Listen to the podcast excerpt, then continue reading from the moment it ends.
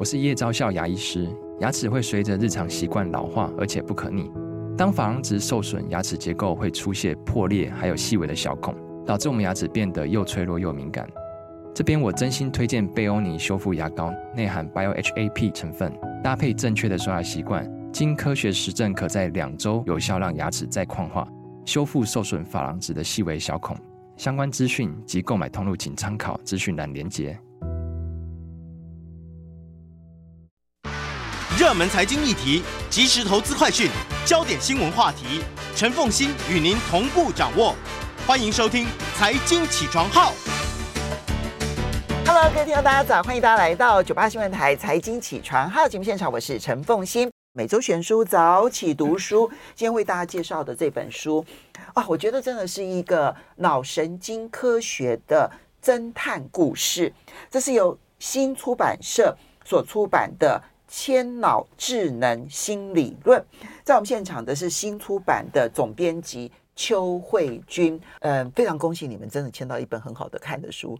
他虽然是讲脑神经科学，那我们当然都是外行。可是呢，这位作家他他不是作家，他真的就是脑神经科学家。而且为了他研究他的脑神经科学，他因为创业成功，有了相当大的一笔财富，他就全部投到了脑神经科学的。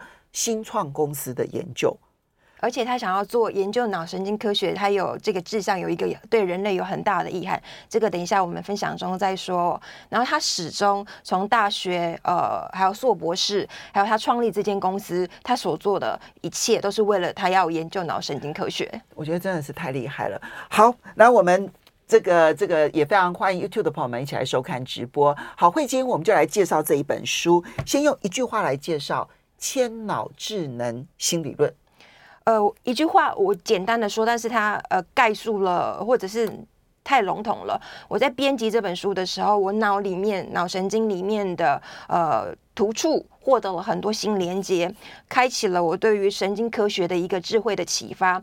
同时，它引领我对于人类身为一个物种，还有呃，所以我们脑里面如何结构，然后我们为什么会有不同人？我跟凤欣姐为什么两个都是同样生在台湾的人，可是我们在不同的环境背背景底下生长，为什么对同一件事情可能会有很差距很大的看法？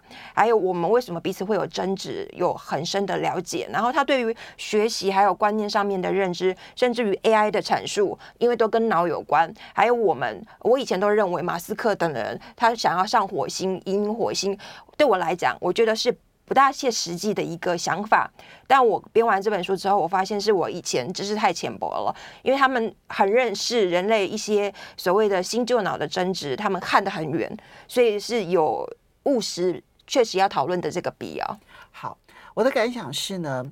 人脑真的好奇妙，太厉害的一个人脑设计了。好，就我就真的是非常赞叹这一个人脑设计，它让我们所有的学习都变成可能的原因，就在于它用单一功能的新脑的设计，让我们可以学习各式各样我们想象不到的新的学习的可能性。对，你用功单一功能，你就可以有。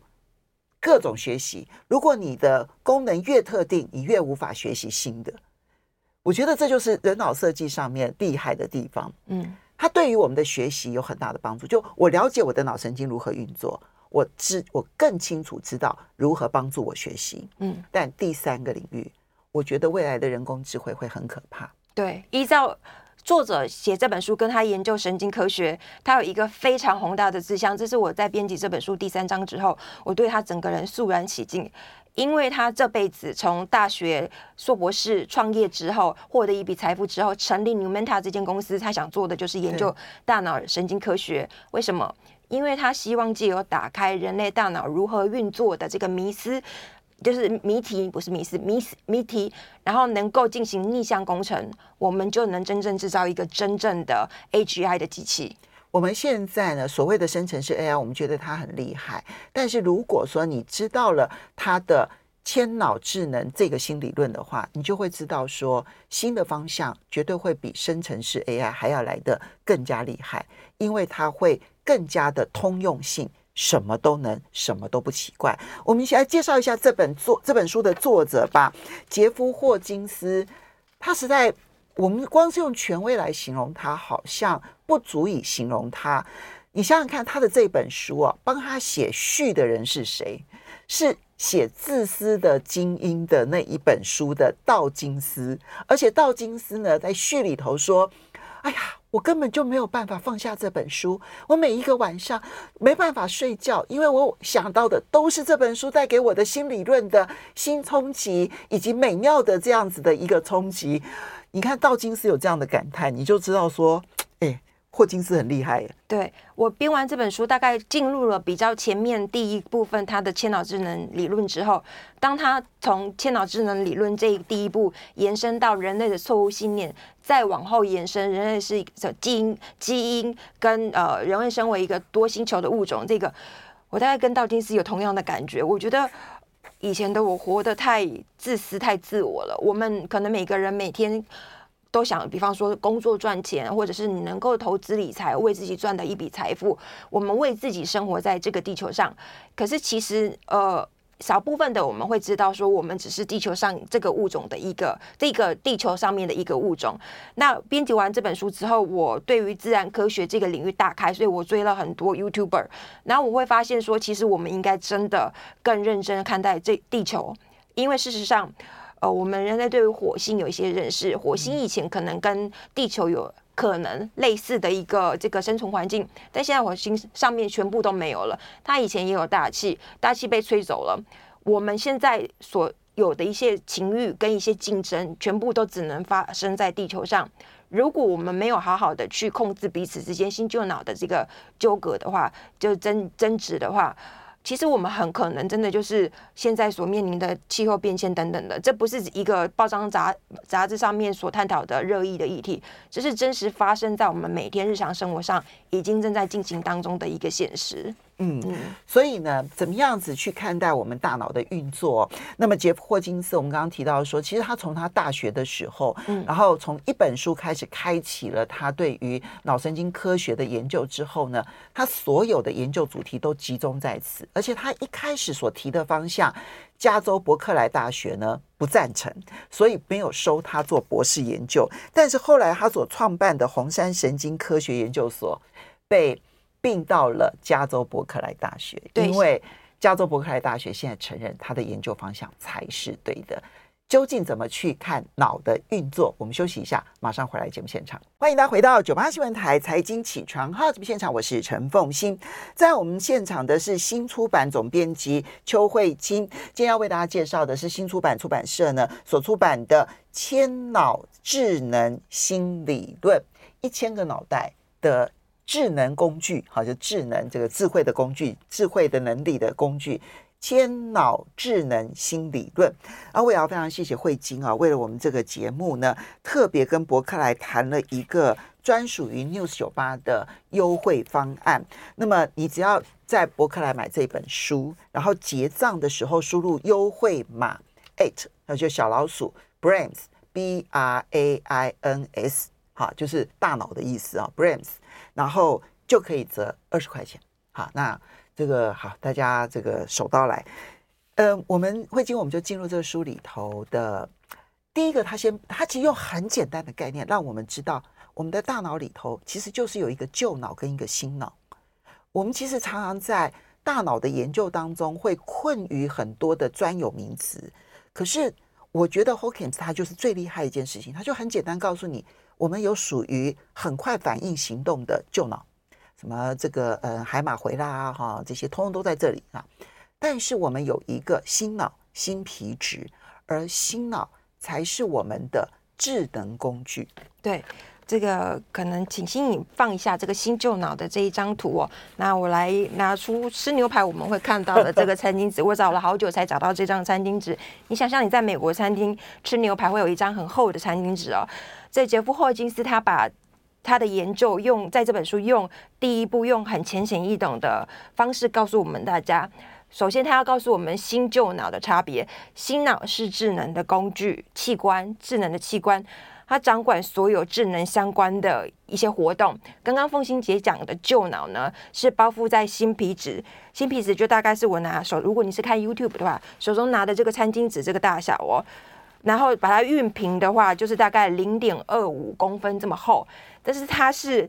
占据了我们人类大脑大概百分之七十，但是我查其他数据也有说是七十六 percent 这样这么大的一个一个部分。对，人类大脑有百分之七十 percent 是新皮质。它是掌管智能的，那旧脑的部分是刚刚凤馨姐说的，比方说杏仁核等等的，嗯、海马回啊，对。什么的，然后夏视秋啊，对，对。你会焦虑等等的，还有 你可能有一些生存的必要，比方说我们现在要呼吸，一部分是旧脑控制，我的新皮质是智能器官，所以我可以决定我此时此刻先要闭屏气，我不呼吸，嗯、可是因为我们人类要生存。屏到一个地方，你就会自然开始呼吸，这个就是旧脑所控制的。所以霍金斯告诉我们，新皮质跟旧脑之间其实比较像是一个室友的关系，很室友的关系。对，很多东西是新皮质下达指令给旧脑，两个一起运作才有办法的。这个部分的认识会告诉我们，为什么制作 AI 机器不用怕，因为我们不能够复制。就是我们会复制的一定是智智能机器，可是我们有一部分是比较属于攻击型的、恐惧型的，是旧脑部分。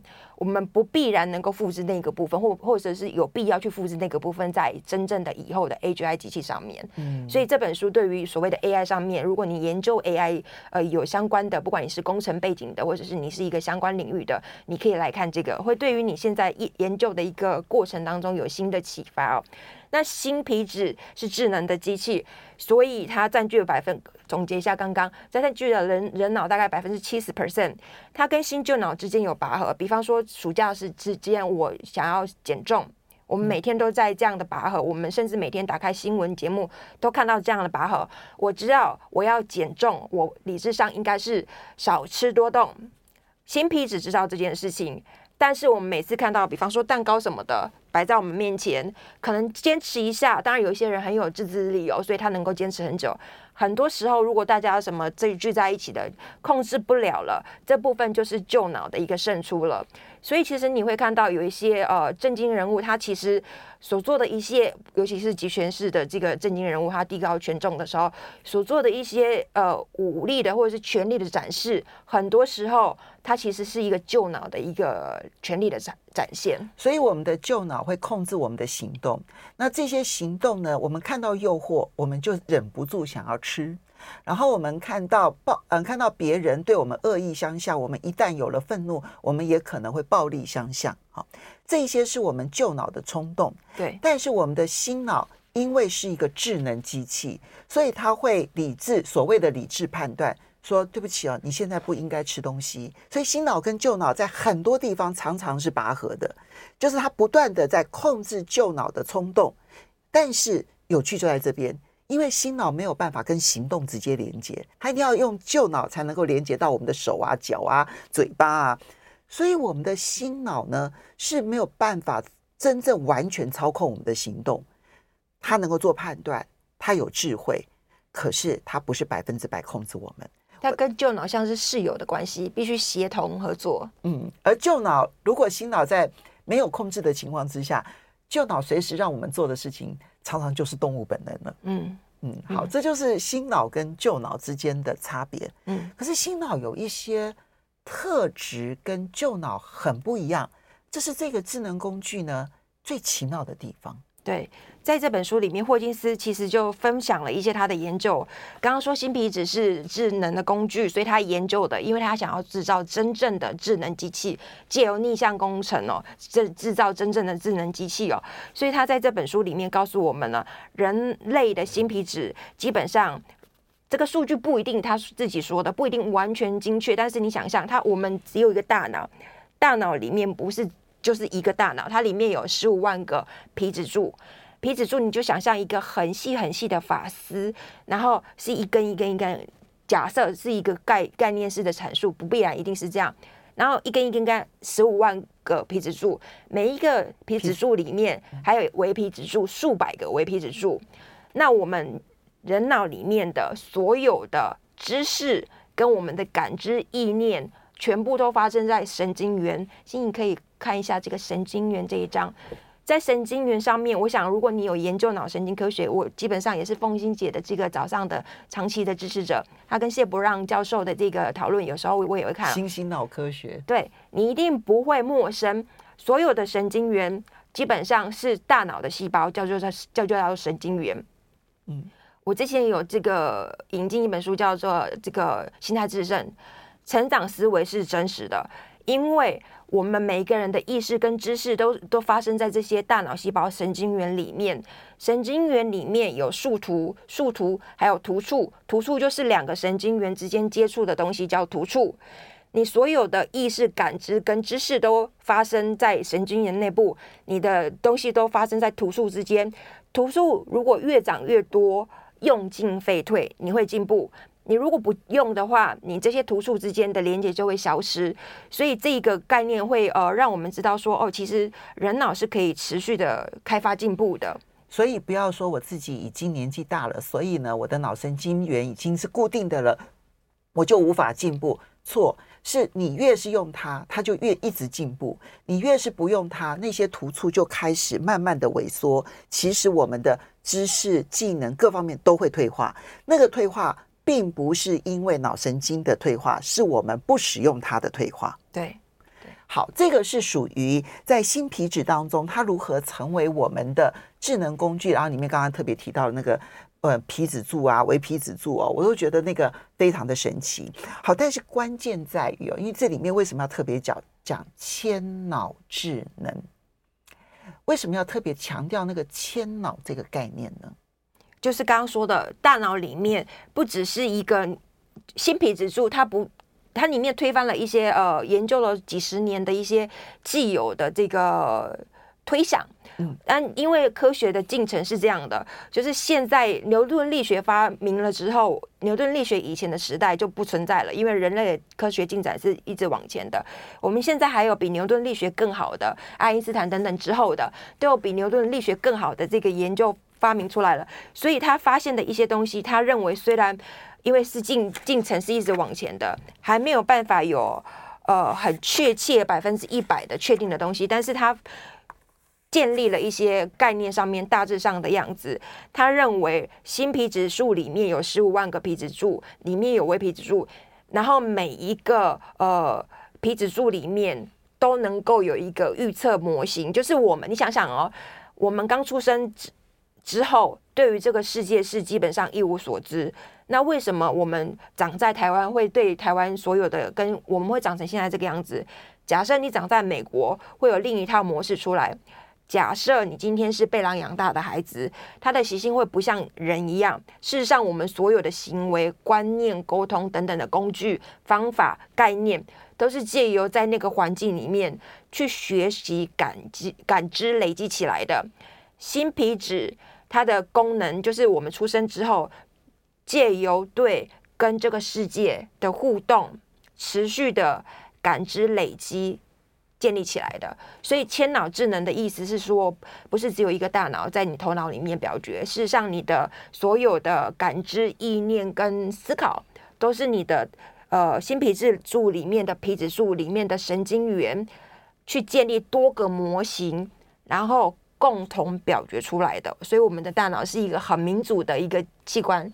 其实一千个脑都可能形容的太少了一点。对，如果按照他的形容的话，可能真的叫做成千上万个脑，不断的在我们脑子里头，根据我们的过去经验，形成各种世界模型。然后这些世界模型不断在影响我们的判断决策、判断决策。然后呢，所有新的这些进来的知识，就会改变他的判断决策。所以，我们这个脑袋里头啊。表面上出生的时候，新皮质所有的神经元长得都一样，但是我们为什么每一个人可以不一样？就是这些所有的经验，在这些功能当中形成各种我们对于世界模型的看法。我们稍微休息一下，欢迎大家回到九八新闻台财经起床号节目现场，我是陈凤欣。每个礼拜每周选书早起读书，为大家介绍的是千脑智能新理论。大家如果有兴趣的话，可以到博客来。如果用嗯这个博客来来买这本书的话呢，从九月二十二号到九月二十四号，那么只要买这本书，然后点选优惠码 at brains b r a i n s 就可以现折二十元。好，我要当然，我觉得有好康，一定要让大家知道。好，那么在我们现场是新出版的总编辑邱慧君。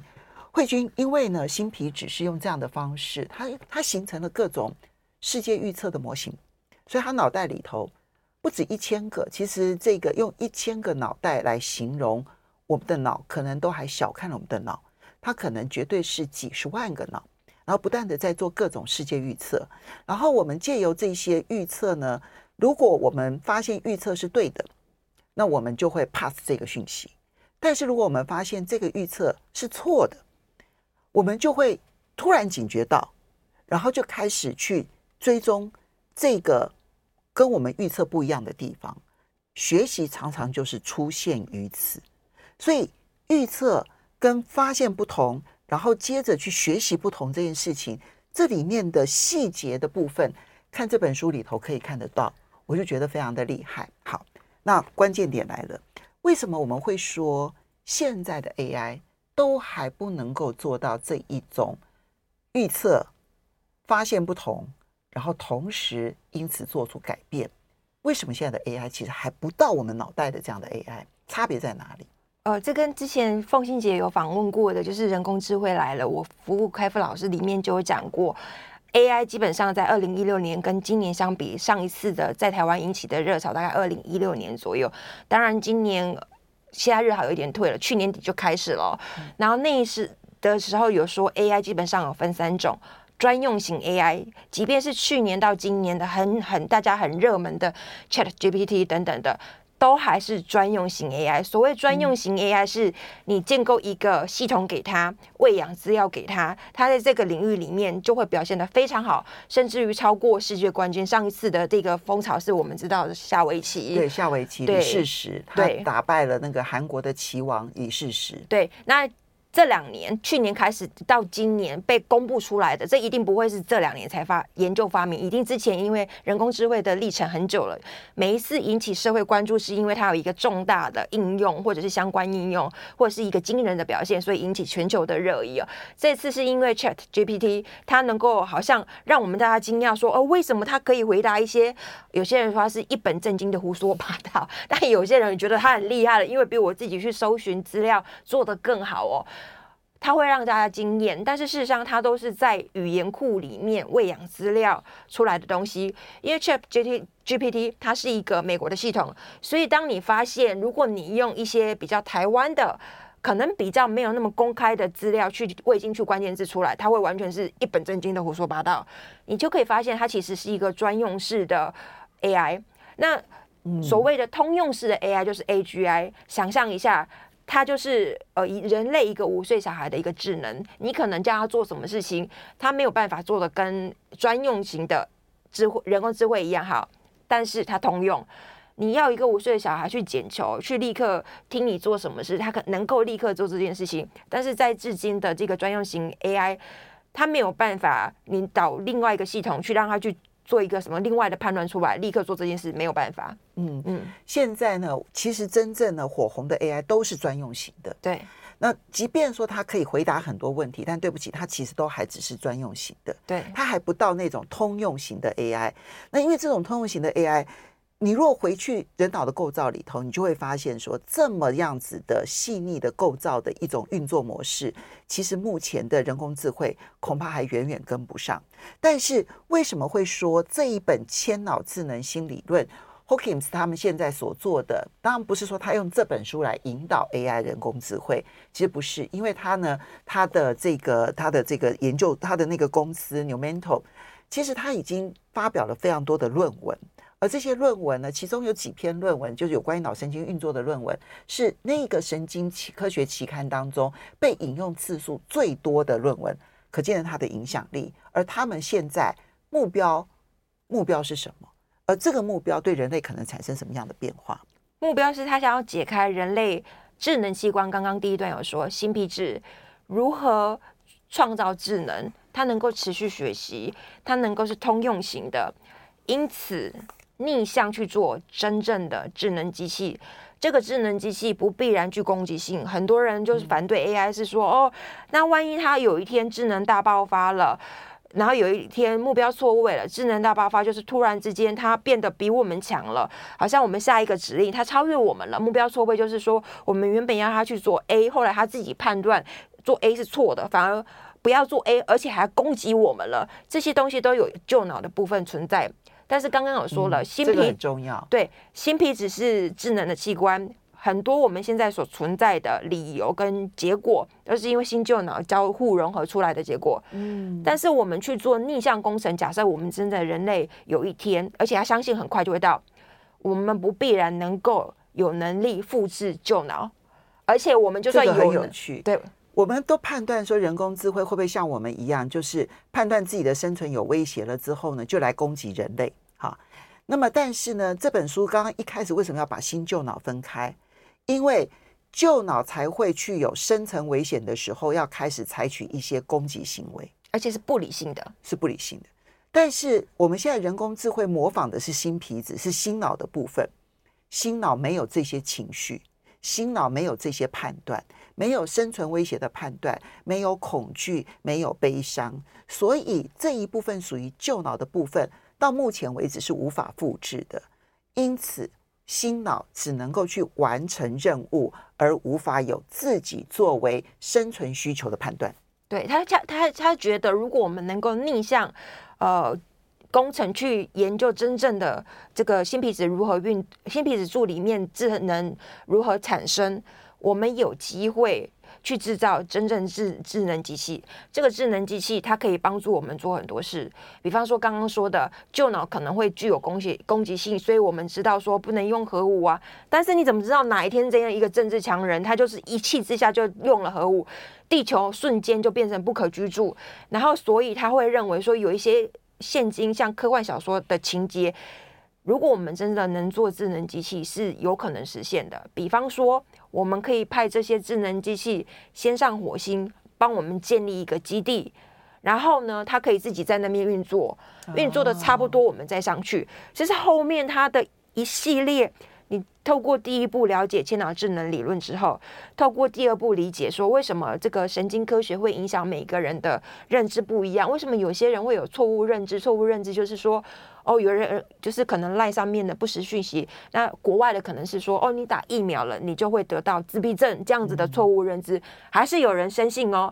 然后为什么这些错误认知还能够持续的流传下去？到第三步，AI，然后这个人类成为一个多星球的物种。嗯，所以呢，这里面当然我们如何改善我们的错误认知，其实在这里面也有他很多的琢磨。